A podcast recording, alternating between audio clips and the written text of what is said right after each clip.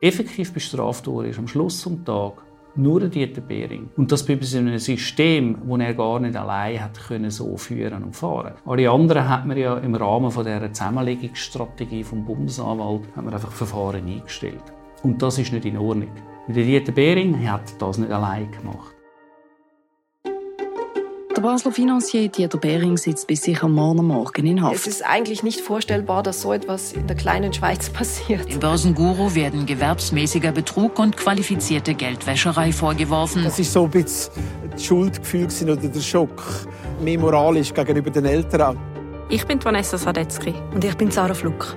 Wir wollen gründen wie der erfolgreichste Anlagebetrüger der Schweiz, der Dieter Behring, Hunderte von Leuten Millionen aus den Taschen gezogen hat. Wir erzählen euch, wie mein Papi den Großteil von seinem Familienerbe an genau diesem Mann verloren hat. Es geht um Gier, Schuld und die Beforderung der Schweizer Justiz.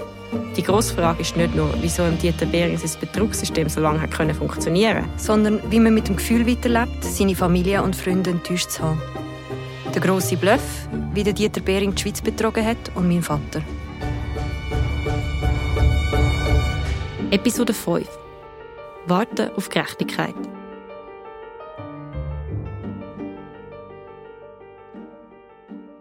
In der letzten Episode haben wir versucht, mit der Hilfe von Zeitzeugen der Denkweise von Dieter Behring auf die Spur zu kommen. Das ist schon möglich, dass er wirklich am Schluss das Gefühl hat, er hätte gar nicht gemacht. Wahrscheinlich ist er der Meinung, dass er völlig schuldlos ist. Die Umstände und was weiß ich, der Geier, aber er sicher nicht. Wir haben versucht zu verstehen, wie es zum Zusammenbruch vom Betrugssystem von Dieter Behring gekommen ist. Vertragspartner reagieren mit Kündigungen wegen Reputationsrisiken. Banken lösen die Geschäftsbeziehungen mit mir auf. Anleger haben Angst um die Sicherheit ihrer Gelder und lösen bei meinen Lizenznehmern Verträge auf.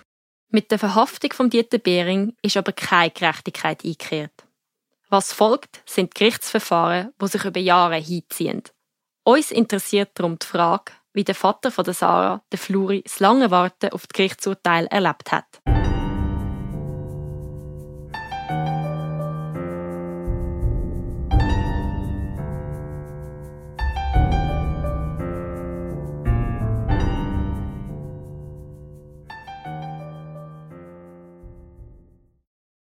Zwölf Jahre lang hat die Justiz jetzt geflucht und im Bering sind die Akten gesucht. Fünfeinhalb Jahre soll der Koloss verschwinden. Sie müssen nur noch eine passende Kiste finden. Und Trulla. Äh, Trulla.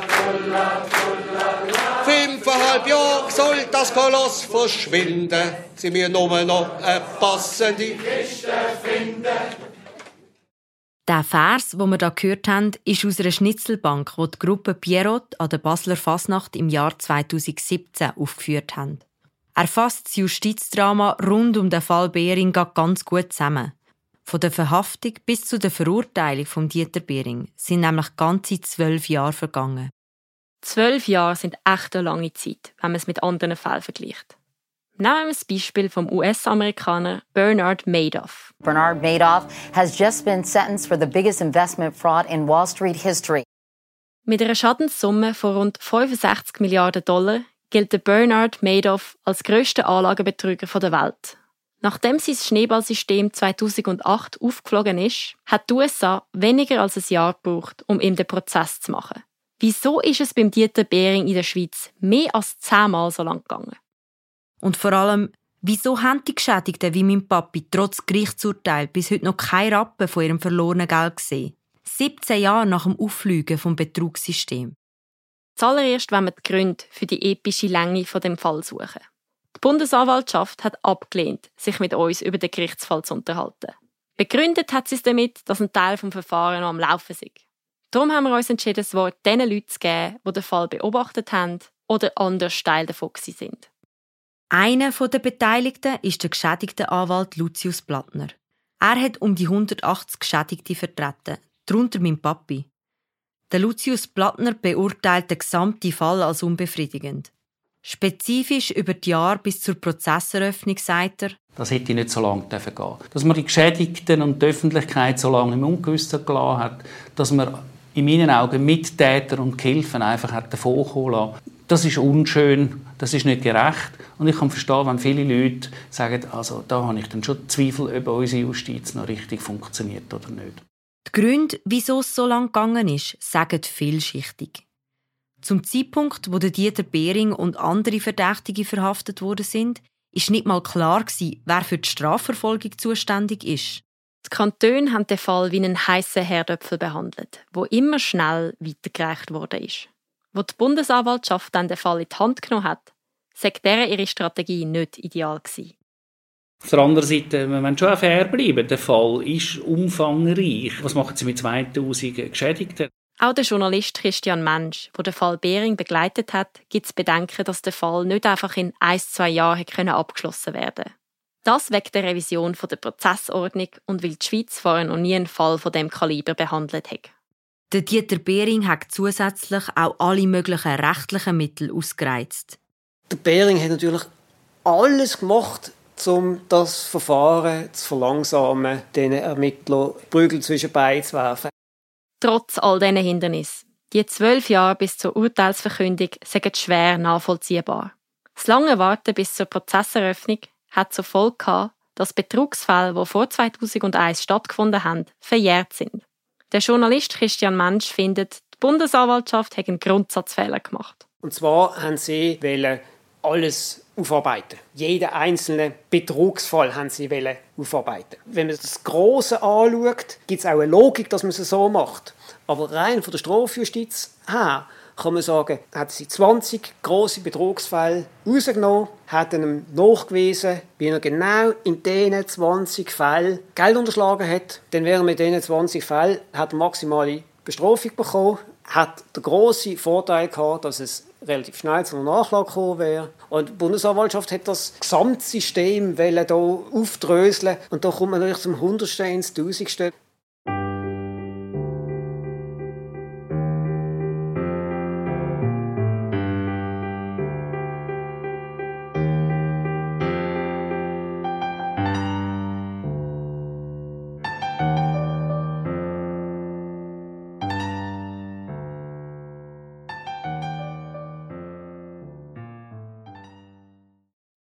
Wenn mein Papi an die vielen Jahre vom Warten auf den Prozess denkt, kommen ihm vor allem Briefe in den Sinn, wo die Bundesanwaltschaft den Geschädigten geschickt hat, um sie über den Fall zu informieren. Das ist alles per Brief, ja, ja. Und irgendwie schnörkellos. also ohne Anteil, dass man denkt, oder, das ist einer der grössten Betrugsfälle und das wird nachher mit ein paar Zielen ja, sorry, es ist halt nicht anders gegangen. Irgendwie so in dem Stil. Also da, da ist man irgendwie nicht gesättigt oder in tiefstem Frieden daraus raus. In einem so einem Brief von der Bundesanwaltschaft vom Jahr 2013 ist gestanden: Sehr geehrte Damen und Herren, vorab ersuche ich Sie höflich um Entschuldigung, dass ich erst heute dazu komme, Sie persönlich anzusprechen. Zunächst kann ich Sie insofern beruhigen, als alle Eingaben, alle Angaben sowie alle Unterlagen, die Sie im Rahmen dieses Verfahrens bereits gemacht haben, bzw. eingereicht haben, selbstverständlich aktenkundig und in keiner Weise untergegangen sind. Emotional so gefühlt ist die Bundesanwaltschaft auch nicht gerade mit Bravour rausgekommen, sondern irgendwie ein bisschen laienhaft. Ich das Gefühl, die sind einfach überfordert von der Größe von dem Fall oder von der Komplexität. So hat es irgendwie gewirkt bei all diesen Ankündigungen, die man bekommen hat. Also die Leute sind da nicht wirklich, äh, die hat man nicht wirklich innerlich gespürt und Anteil genommen, sondern da hat man geschaut, dass das vom Schreibtisch ist. So.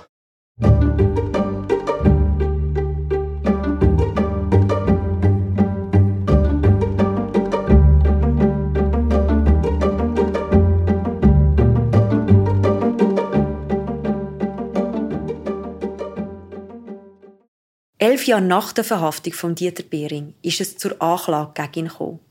Ein Jahr darauf ist das Urteil endlich verkündet worden.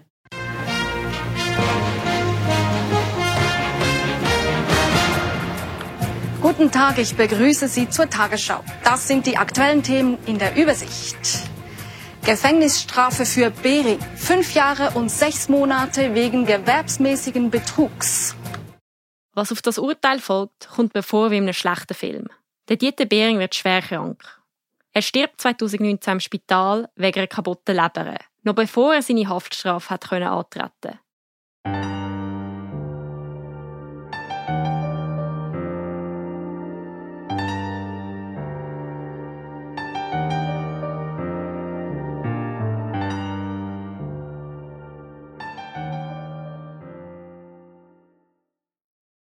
Können wir wenigstens aus juristischer Sicht mit dem Gerichtsurteil zufrieden sein? Wenn es ums Thema gerechte Bestrafung geht, wird es kompliziert. Der Bundesanwalt Werner Pfister, der zuerst an der Anklage geschafft hat, hatte Dieter Behring und neun weitere Verdächtige anklagen. Der Bundesanwalt Michael Lauber, der ihn gefolgt ist, hat die Strategie dann 2012 gekübelt. Um Zeit einzusparen, hat sich der Michael Lauber in der Anklage nur auf den Dieter Behring fokussiert.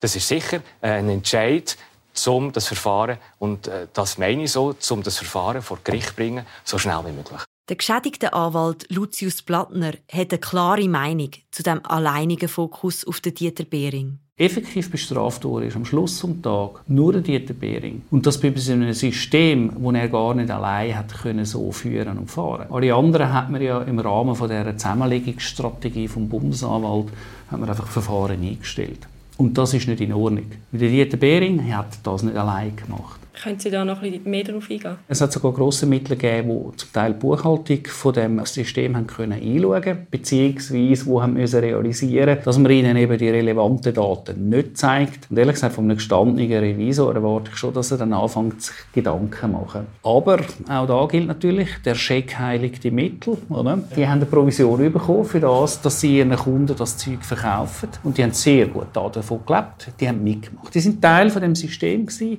Mittäter Mitarbeiter, das heißt Leute, die einen relevanten Teil leisten, oder Gehilfen, das heißt Leute, die eine untergeordnete Rolle haben, aber trotzdem mithelfen. Man hätte die müssen bestrafen. Die sind einfach rausgelaufen am Schluss nach Jahren. Sind dann die anderen Leute, die davor gekommen sind, sind die weiterhin im Finanzbereich tätig? Weiß man das? Von einigen weiß ich es, ja. Was sollen die Armen dann auch sonst machen? Die können ja nur das. Und von anderen weiß ich es nicht. Das ist natürlich auch zum Teil eine Altersfrage, weil der Fall läuft seit 17 Jahren. Da hat es natürlich solche darunter, die müssen heute nicht mehr arbeiten, einfach auch altersmässig. Das Frustrierende ist schon, das sind die, die mit den Investoren am Tisch gesessen sind und ihnen das Zeug verkauft haben. Und gewusst haben, ich verspreche ihm 18 Prozent oder ihre, oder? Aber ich habe auch noch mal 6 on top und hinten hat sie auch noch solche, die ziehen. Also die haben das können rechnen, oder? Das sind ja auch Fachleute und die haben das gemacht. Können Sie da Namen nennen? Könnte ich, ja. Können Sie es auch? Nein, das mache ich nicht. Weil die Leute sind, das muss man respektieren, auch wenn es einem nicht passt, sie sind rechtskräftig von den Vorwürfen freigesprochen worden. Die haben das Anrecht darauf, auch, so läuft unser Justizsystem, dass sie jetzt unbescholten ihrer Dinge weitergehen können.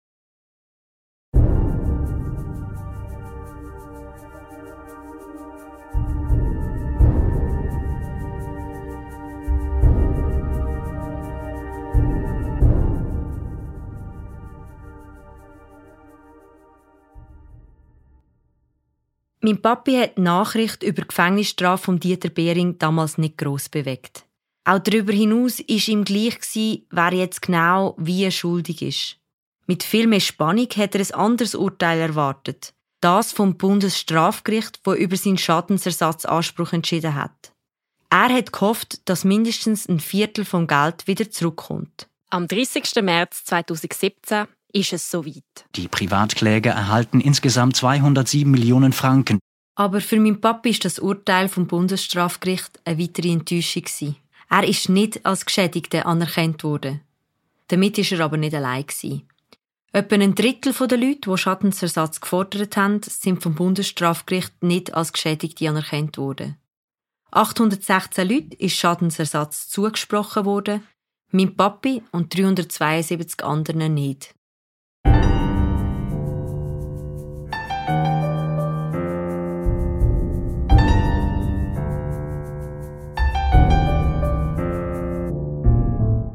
Mein Papi kann mir nicht eindeutig erklären, wieso sein Anspruch auf Schadensersatz verpufft ist.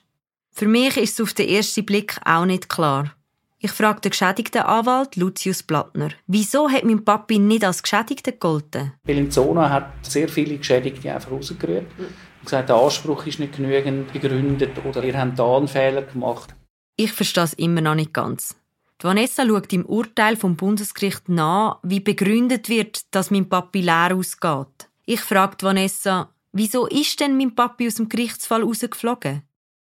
Die einfache Antwort ist schlechte Buchhaltung. Es ist aber natürlich noch komplizierter, weil es ist eben so, dass dein Vater vor Gericht ein Dokument hat müssen einreichen, um zu belegen, wie hoch denn seine Schadenssumme überhaupt ist. Und was er dort eben nicht gemacht hat, ist auch noch offizielle Dokumente einzureichen, wo du siehst, was für Zinsen oder was für Geld er zurückbekommen hat. Also es sind ja keine echten Zinsen sondern Geld, wo andere Leute in das Schneeballsystem investiert haben. Und er hat eben leider nur handschriftlich aufgeschrieben, wie viel zurückgekommen ist, aber es ist nicht ein offizielles Dokument wie ein Bankbeleg oder so. Und dann hat das Gericht eben argumentiert, dass sie seine Schadenssumme nicht festlegen können mit diesen Dokumenten. Krass. Also dann hat er einfach verpasst, zum ein Dokument nachreichen. Am Ende haben dem Fluri Bertsch ein paar Bankauszüge gefällt. Weil die nicht da sind, hat das Gericht entschieden, dass es den finanziellen Schaden vom Papi von der Sarah gar nicht ausrechnen kann. Selbst für die Leute, die als Geschädigte anerkannt worden sind, hat es aber immer noch kein Happy End gegeben. Der Hauptgrund? Das Geld und die Wertgegenstände, die beim Dieter Behring beschlagnahmt worden sind, sind nur ein Bruchteil der Schadenssumme gewesen. Je nach Schätzung bleiben somit rund 187 bis 350 Millionen oder sogar bis zu 800 Millionen Franken verschwunden.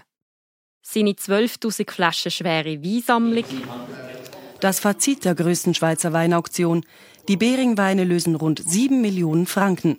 Seine Schmucksammlung. Der Verkauf von seiner Residenz am Schönkindhof zu Basel und die Beschlagnahmung von Konti im In- und Ausland haben nach Recherchen vom Echo der Zeit bisher noch knapp 13 Millionen eingebracht. Was? Wieso? Es gibt Leute, die gegen die Beschlagnahmung von ihren Konti geklagt haben und die Ausschüttung der Schadensersatzsumme so blockieren. Auch die Rückführung von Geld aus dem Ausland dauert länger als erwartet. Außerdem haben sich viele Aktien, die beim Dieter Behring beschlagnahmt worden sind, als wertlos herausgestellt. Mein Papi hat ja keinen Anspruch auf das beschlagnahmte Geld. Das hat das Gericht entschieden. Aber der gerichtlich anerkannte Geschädigten, denen ist schon etwas von diesen 13 Millionen ausgezahlt worden, oder? Leider nicht. Die Bundesanwaltschaft hätte das wählen, aber das Bundesstrafgericht hat sich dagegen gesträubt.